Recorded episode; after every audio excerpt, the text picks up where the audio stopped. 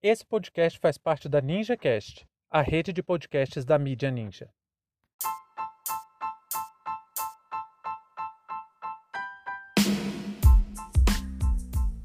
O efeito Lula e a PEC 186. Sejam bem-vindos bem-vindas ao seu plantão informativo com análise e opiniões a partir de uma perspectiva histórica. Eu sou Arnaldo de Castro, em conjunto com Brenda Salzman, e hoje é dia 11 de março de 2021. Para você apoiar nosso projeto, participe da nossa campanha de financiamento coletivo no catarse.me história.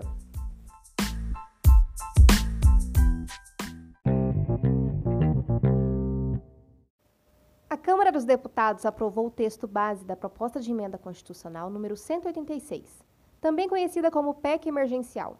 A proposta abre espaço para que o governo gaste 44 bilhões de reais acima do teto de gastos para pagar o auxílio emergencial.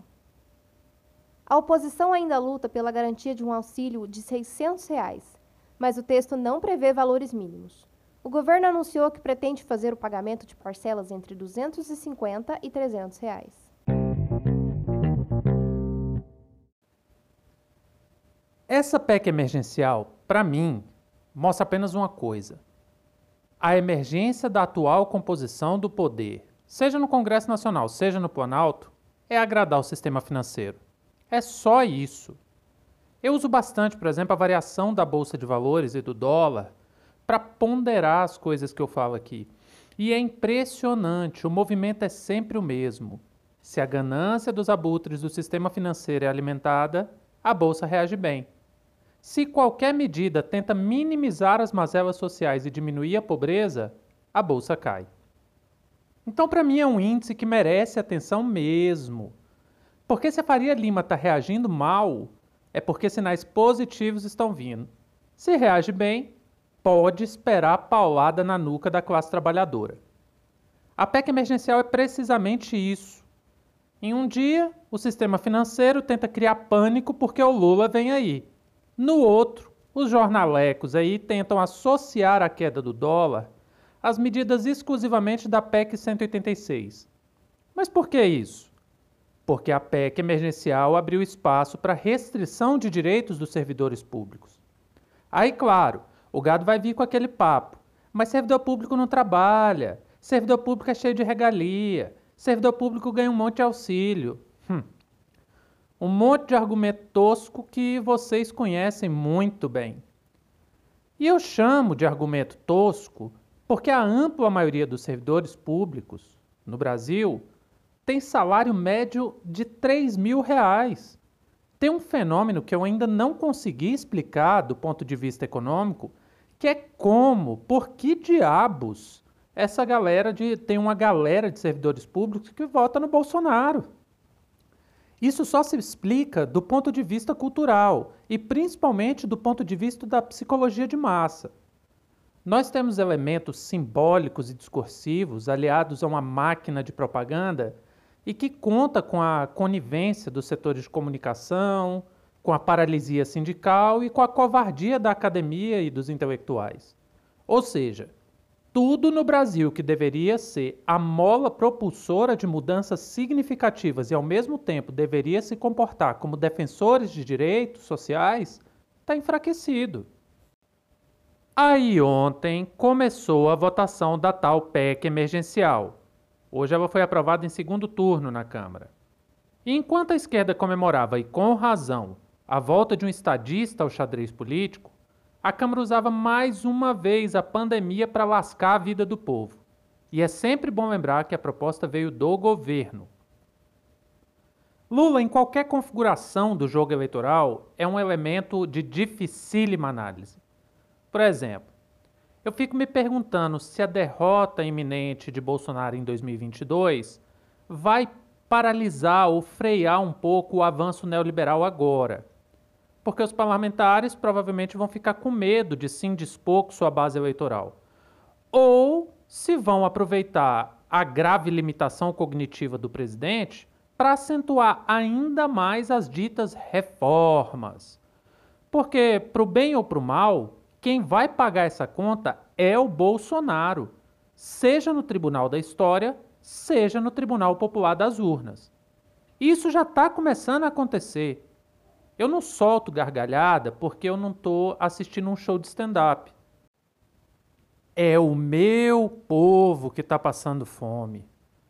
São os meus colegas de trabalho que estão cada dia com mais dificuldades financeiras. São as pessoas que eu amo, que cada dia têm mais dificuldade de pagar as contas e manter a comida na mesa.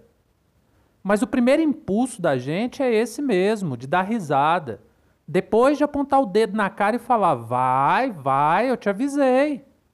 A gente precisa ter muita serenidade e compreensão para enfrentar esse diálogo com as pessoas dos mais diversos setores.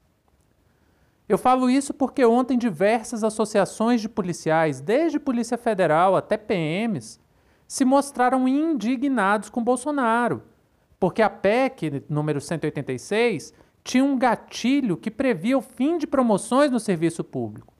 Aliás, eu gosto muito desse nome informal, gatilho, porque deixa muito bem definido que é uma arma apontada contra os nossos direitos. Se ferir os interesses do mercado financeiro, é só dar um tiro no trabalhador. Só que dessa vez, o governo voltou atrás mais que rapidamente, porque o fim das promoções atinge basicamente as polícias e as forças armadas. Para quem é do serviço público, sabe que nossos planos de carreira são ridículos. Praticamente não existe promoção. Quem tem um monte de promoção ano a ano é militar. E Bolsonaro tem como última aposta a formação de uma milícia do governo federal a partir da centralização do comando das polícias. Se ele ataca direito dos policiais, perde apoio nessa empreitada que ele quer concluir até 2022. Os policiais falaram até em traição, olha só. Se sentiram traídos. Mas aí eu vou ser obrigado a bancar o chato.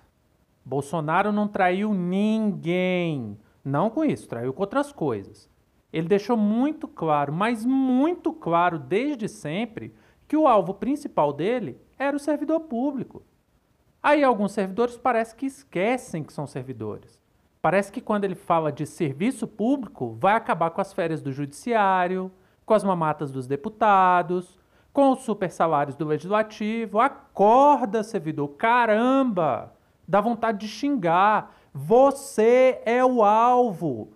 A PEC não ia atingir o judiciário legislativo, ia atingir o executivo nas, nas três esferas: municipal, estadual e federal.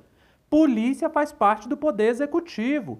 Professor também. Auxiliar de enfermagem também. Técnico administrativo também. A próxima granada já está armada. Paulo Guedes já enfiou essa granada no bolso. Ela se chama reforma administrativa.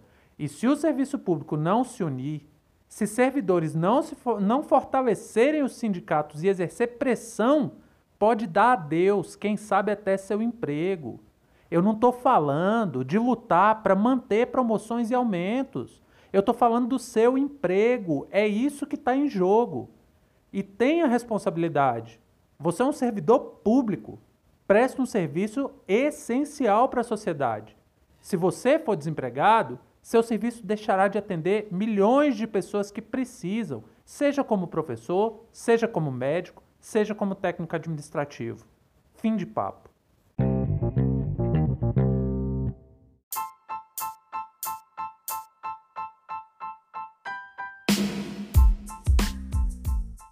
Entre tantos fatos que nos cercam e com a velocidade de informações a que estamos submetidos, essa foi nossa escolha para o destaque de hoje você quiser participar do nosso financiamento coletivo, acesse catarse.me história. Muito obrigado a você por prestigiar nosso trabalho e até a próxima.